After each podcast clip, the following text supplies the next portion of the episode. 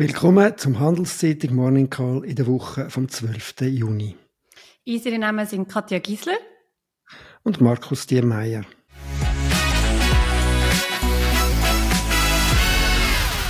Katja Gisler ist Finanzexpertin bei Whalers of Partners und sie er ersetzt äh, in der Ferien von Klaus ihn auch noch in dieser zweiten Woche. Wie immer geben wir Ihnen einen Überblick über die wichtigsten Entwicklungen in der Wirtschaft. Katja, was ist dir in der letzten Woche aufgefallen? Ja, Markus Woche war ja insgesamt eher ein bisschen dünn von den neuen Informationen, aber trotzdem ein paar interessante Zahlen. Wir haben am Montag angefangen mit der Inflation in der Schweiz. Die ist von 2,6 auf 2,2 Prozent abgekommen. Das ist doch insgesamt eine sehr erfreuliche Entwicklung. Aber wenn man ein bisschen genauer herschaut, muss man schon sagen, man muss ein paar Sachen bedenken. Und zwar das eine ist sicherlich, dass im Monatsvergleich ist die Inflation doch um 0,3 Prozent aufgekommen. Das heisst, es ist ein gewisser Basiseffekt, der in den Jahresraten sich wieder spiegeln und wir sehen auch, dass insgesamt die Inflation weiterhin sehr breitflächig ist. Also das ist etwa nicht eine Situation, wo man sagt, die Inflation in der Eurozone oder in den USA ist wahnsinnig hoch und darum sind die Importe äh, der Gitter so teuer und darum ist das hier jetzt auch ein eine höhere Inflation, sondern es ist insgesamt eine breitflächige Information. Man sieht es auch in der Grafik.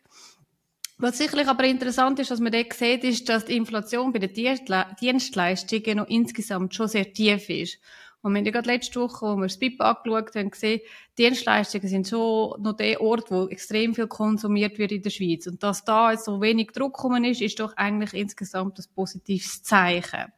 Allerdings wissen wir auch, dass es ab Herbst jetzt wieder ein bisschen mehr Druck für die Inflation kann geben weil ja der Referenzzinssatz aufgegangen ist. Und das bedeutet, dass die Mieten werden steigen. Und das macht einen grossen Teil im Konsumentenpreisindex aus. Und wir gehen davon aus, dass er beim Herbst so einen Effekt von 0,5 Prozent und sollte der Referenzzinssatz dann noch einmal gehen im nächsten Jahr, dann würde das bedeuten, dass wir dort noch eine Erhöhung von der Inflation würde sehen. Dann ähm, haben wir noch neue Daten bekommen zu der Stimmung äh, bei den Dienstleistern in den USA. Dort haben wir doch ein eine Überraschung gesehen. Dort haben wir ja eigentlich immer noch gesagt, letzte Woche, wir hoffen, es ist über 50, also über unsere Wachstumsschwelle. Das ist sie ja gewesen, aber sie ist sehr deutlich zurückgekommen. Also wir erwarten, dass dort die Stimmung gut bleibt und eher noch Tendenz gegenüber hat, aber die ist relativ stark runtergekommen. Und da muss man sagen, da, da, da dreht jetzt vielleicht auch die Stimmung dort und die geht eindeutig Richtung Abschwächung hin. Dann am Dienstag sind wir dann weitergegangen mit dem Detailhandel in der Eurozone. Dort haben wir gesehen, dass die im März schon schwach war und im April ist sie ein bisschen besser, aber weiterhin schwach. Das passt so ein bisschen das Narrativ hin, wo wir sehen, dass einfach die Güternachfrage, die kommt einfach zurück und das zeigt sich jetzt auch stetig in den Zahlen, die wir weiterhin sehen. Und dann sicherlich spannend am Mittwoch die Außenhandelszahlen USA und China. Vor allem China haben wir ein bisschen genauer heranschauen, weil dort vor allem die Importzahlen letztes Mal so ein bisschen schlecht sind. Was wir jetzt gesehen haben, ist zuerst mal, dass die Exportzahlen zurückgehen. Das ist keine schöne Zahl für China. Das heißt, die weltweite Nachfrage geht weiterhin zurück. Es gibt dort keinen Impuls. Man muss auch sehen, dass sich dort auch immer mehr noch die politischen sage ich jetzt, Spannungen widerspiegelt, wenn wir genau herschauen, woher die, wohin die Export gehen. Also wir sehen, dass die Exporte in die USA sind zurückgekommen, fast 20 Prozent zurückgekommen in die Eurozone oder nach Europa und fast 30 Prozent zurückgekommen. Und interessanter wird mehr als doppelt aufgegangen nach Russland. Also wir sehen da, da ein bisschen die politischen ähm, Spannungen, die sich widerspiegeln. Wie schon gesagt, Exportzahlen keine schöne Zahl insgesamt für China, vor allem weil die Importzahlen ein bisschen besser sind, aber die muss man auch ein bisschen in Relation schauen, dass die Importe vor einem Jahr sehr, sehr tief sind in China. Das ist auch China noch im Tiefschlaf von Corona. Das heißt, die Binnenwirtschaft da hakt nach wie vor. USA ein ähnliches Bild im Sinne von, dass die Exporte rückläufig sind. Wie schon gesagt, insgesamt die Güternachfrage äh, ein schwieriges Thema. Also der weltweite Handel schwächelt.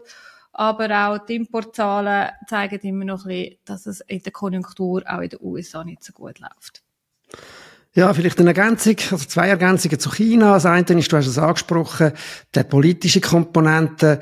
Was spannend ist, äh, der, der Anteil von der chinesischen Import in die USA ist so tief jetzt wie seit dem Oktober 2006 nicht mehr. Das ist natürlich eine Bedeutung, weil äh, man kann uns an den ganzen Handelskrieg erinnern. Da zumindest sieht es nach Entspannung aus, wenn man da überhaupt kann sehen, wie es weitergeht. Zweitens vielleicht, wo auch äh, wichtig äh, oder ein Hinweis liefert auf die Schwäche in China von der Wirtschaft, wo man ja anders erwartet hat, nicht noch Anfang Jahr. Wir haben nämlich auch Inflationsdaten aus China bekommen, die sind äh, im Mai um 0,2 Prozent aufs Jahr gewachsen. Das mag für alle anderen Länder beneidenswert sein, aber in China ist es halt ein Ausdruck für eine schwache Wirtschaft. Vielleicht auch noch eine Ergänzung zu der Inflation. Du hast es angesprochen, die ist zurückgegangen in der Schweiz und das zeigt sich international. Letzte Woche hat die OECD, die, Wirt äh, die, die Organisation der reichen Länder, Zahlen rausgegeben und das zeigt sich breit. Also in äh, 27 von 38 OECD-Ländern ist die Inflation zurückgegangen. Aber eben auch da wieder, wenn man genau anschaut, sie ist immer noch im Schnitt sehr hoch, 7,4 Prozent dort und immer noch bei 10 Ländern höher als 10 Prozent. Also von einer wirklichen Entspannung kann man da noch nicht reden. Man schaut ja oft neben den, neben den Inflationszahlen als wichtige Infl äh, äh, Konjunkturdaten auch die Arbeitslosenquoten an. Da haben wir ebenfalls Daten aus der Schweiz bekommen. Die ist fast nicht mehr erwähnenswert, weil weiterhin extrem positiv. Also sie sind äh, die Arbeitslosenquote ist von 2 auf 1,9 gefallen. Wenn man es allerdings äh, saisonbereinigt anschaut, ist es gerade umgekehrt. Dort ist sie von 1,9 auf 2 gestiegen, Prozent. Aber auch da sind immer noch extrem tiefe Werte. Und auch das zeigt sich, wenn man die OECD anschaut, ist ein internationales Bild. Auch äh, in, der, in, äh, in international ist sie rekordmäßig tief in acht Ländern von der äh, OECD. Also das ist äh, das Bild. Vielleicht, du hast es auch noch angesprochen, die Schwäche. Wir haben, äh, du hast über die Eurozone geredet, Detailhandel. Dort haben wir letzte Woche noch die Wachstumszahlen bekommen für das letzte Quartal und dort zeigt sich, wie schon in Deutschland jetzt auch, eine sogenannte technische Rezession, weil es halt einfach zweimal nacheinander um 0,1 Prozent gefallen ist. Äh, aber das hat eine kleine Bedeutung, äh, weil ähm, wenn es bei 0,1 gestiegen wäre, wäre es jetzt keine Rezession, aber der Unterschied wäre praktisch verschwindend. Und vor allem, es gibt einige Sachen, die im Moment überhaupt nicht für Rezession sprechen, ganz besonders natürlich die Arbeitsmärkte, die in der OECD stark sind. Dann vielleicht noch ein kurzer Blick auf die Märkte. Der SMI hat in der letzten Woche einen Rückschlag erlitten um 1,65 Prozent. Das ist insgesamt eine eher schwache Woche gewesen. Wiederum, äh, die amerikanische Tech-Börse ist positiver weggekommen, allerdings jetzt auch nicht rasend, mit einem Plus von 0,14 Prozent. Gehen wir über jetzt aber äh, zum Wahnsinn der Woche, ausser du willst etwas ergänzen, Katja. Ja, das ist gut soweit. Aber mein, gehen wir doch zu meinem Wahnsinn von der Woche über. Mein Wahnsinn von der Woche ist das Lohnwachstum in Japan. Das ist 1%. Wenn man schaut, dass die Inflation bei 3,5% ist, ist das doch außerordentlich niedrig. Ich muss so sagen, dass es einfach da quasi kaum Lohndruck hat. Aber wir wissen auch ein bisschen, kulturell ist das in Japan generell ein bisschen schwierig, dass da auf Arbeitnehmerseite irgendwie grosse Veränderungen herbeigeführt werden können. Wir wissen das, dass äh, Frauen auch noch vielerorts als Dresscode vorgeschrieben bekommen, dass sie High Heels tragen Sogar der Gesundheitsminister hat das gesagt, dass das auch notwendig ist und damit richtig. Dementsprechend, es ist schwierig, dort äh, irgendwie Veränderungen beizuführen. Muss man insgesamt aber auch sagen, dass wenn das Lohnwachstum so niedrig ist, auch für die Zentralbank in Japan natürlich, dass auch kein weiterhin kein Anzeichen ist, die expansive Geldpolitik oder dort der Klaus gesagt, das Experiment am lebenden Menschen gleich zu beenden. Mein Wahnsinn von der Woche ist ebenfalls im Ausland, das ist Türkei. Wir haben ja da eine relativ schräge äh, Wirtschaftspolitik gehabt vom Präsident Erdogan, bevor er gewählt worden ist, indem er eben die Zinsen die ganze Zeit hat eher gesenkt als erhöht und das hat dann die Währung geschadet, also beziehungsweise abgeschwächt und damit die importierte Inflation erhöht. Jetzt kaum ist er gewählt, äh, ändert er alles. Er ersetzt seinen, Finan äh, seinen Finanzminister, der erklärt, dass man jetzt wieder irgendwie vernünftige Politik muss machen, was ja noch einigermaßen überraschend ist. Wenn er da implizit, was er da damit implizit über seinen Vorgänger sagt. Und man hat auch den Notenbankchef, den Notenbankchef durch eine Frau ersetzt, durch die Hafise Gaye Erkan, wenn ich das richtig ausspreche. Die ist in den USA, äh, äh, hat ihre Karriere gemacht und soll auch als pragmatisch gelten. Zeigt sich einfach wieder einmal, äh, eben so, dass die ganze Geschichte, wenn die Notenbank und Politik nicht genügend unabhängig ist, da von den Interessen von einem Staatschef, dann macht sie halt einfach gerade Politik, die der im Moment für richtig haltet, was nicht unbedingt im Sinn vom Land ist. Vielleicht noch interessant, die Lira, die türkische Lira ist trotzdem abgestürzt in der letzten Woche. Warum? Ja, weil man jetzt eben nicht die Erwartung hat, dass die, die Stützmaßnahmen, die, die, die, die Subventionen, die man praktisch gemacht hat, um die Währung zu stützen, die jetzt wahrscheinlich werden wegfallen. Das zumindest die Erklärung. Oder mehr. Gehen wir jetzt in die nächste Woche, Katja.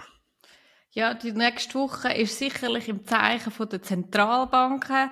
Nebst vielen Zentralbanken entscheiden, sehen wir aber auch noch am Dienstag die Inflationszahlen in den USA. Das ist sicherlich spannend, was rauskommt, aber wir sehen ja nach wie vor, dass die Arbeitsmärkte gut laufen, nicht nur in den USA, und dass der Konsum immer noch stark ist. Also da wird wahrscheinlich noch Druck um sein. Äh, und am Donnerstag kommen die Detailhandelszahlen und die Industrieproduktion in China raus, sowie erste Zahlen zur Konsumentenstimmung in den USA. Ja, du hast es angesprochen, die beiden Notenbanken in den USA, das FED und die EZB in Europa, das ist sicher das dominierende, wie soll ich sagen, die dominierende ökonomische Welt, weltwirtschaftlich gesehen wichtigste Termin die Woche, am Mittwoch und das FED, dort ist aktuell kein Anstieg erwartet. Allerdings anders sieht es für die Zukunft aus. Dort haben sich die Ansichten seit etwa zwei Monaten massiv geändert. Man hat gedacht, dass sie jetzt das Maximum erreicht. Kein Anstieg jetzt, ist schon erwartet worden, also am Mittwoch. Aber nachher könnte es dann irgendwann runtergehen. Die Erwartung ist im Moment nicht mehr da. Es ist sogar jetzt die Erwartung von weiteren Anstieg bis zu einem weiteren halben Prozent aufs Jahr rausgesehen. Klar ist äh, der Grund dafür, wir haben immer noch starke Arbeitsmärkte, haben wir ja auch schon darüber geredet letzte Woche. Und heute darüber geredet ist die hochbleibende Inflation auch in den USA. Dann zu der EZB, die kommt am Donnerstag. Dort äh, ist die Erwartung nicht anders geworden. Dort ist weiterhin ein Anstieg erwartet von 0,25 Prozent von den Leitzinsen, die die EZB hat. Auch da ist die Inflation natürlich tragend. Und, du hast schon darüber geredet, Japan haben wir am Freitag die Entscheidung, ja, gebe ich es gerade an dich zurück, vielleicht willst du noch etwas ergänzen zu FED und EZB und vielleicht auch gerade noch zu der also, Bank of Japan. Also zu Bank of Japan, da, Bank of Japan, da gehen wir davon aus, dass da nicht wird viel passieren. Da ist der neue Chef, äh, der Zentralbankenchef ja auch erst seit April im Amt. Da wird man wahrscheinlich nicht groß erwarten. Ähm, FED und EZB, beiden Orten, also EZB ist wahrscheinlich ähm, klar, dass man dort etwas machen muss. Die haben auch später angefangen die USA, da ist eine größere Diskrepanz rum. FED, wenn wir ehrlicherweise schauen rein aus Realzinsperspektive, da man noch im negativen Bereich ist, dementsprechend die Zentralbank noch expansiv, müsste man eigentlich sagen, die müssten auch noch etwas unternehmen. Darum vielleicht nicht ganz unerwartet, dass ähm, per Ende Jahr da wieder doch einige Erhöhungen oder Zinsschritte einpreist sind. Aber es wird auf jeden Fall spannend werden, was, wir da, was sie da werden machen. Schauen wir auf die Unternehmen. Bei der, beim äh, Schweizer SMI Leitindex hat es keine Unternehmung, die irgendwelche Zahlen bringt. Die Berichtssaison ist jetzt halt einfach auch vorbei. Was wir vielleicht als einziges interessanten Punkt haben, der ist heute, das ist eine Dekotierung von der Credit Suisse. Die wird jetzt definitiv in die UBS eingehen, haben wir ja schon länger gewusst, aber heute ist der Tag. Äh, Im SMI, im Leitindex, wird sie ersetzt werden durch das Logistikunternehmen Kühne und Nagel. Ja, aus meiner Sicht ist es das für diese Woche. Genau, lassen Sie sich kein X für ein Ü vormachen und starten Sie gut in die Woche.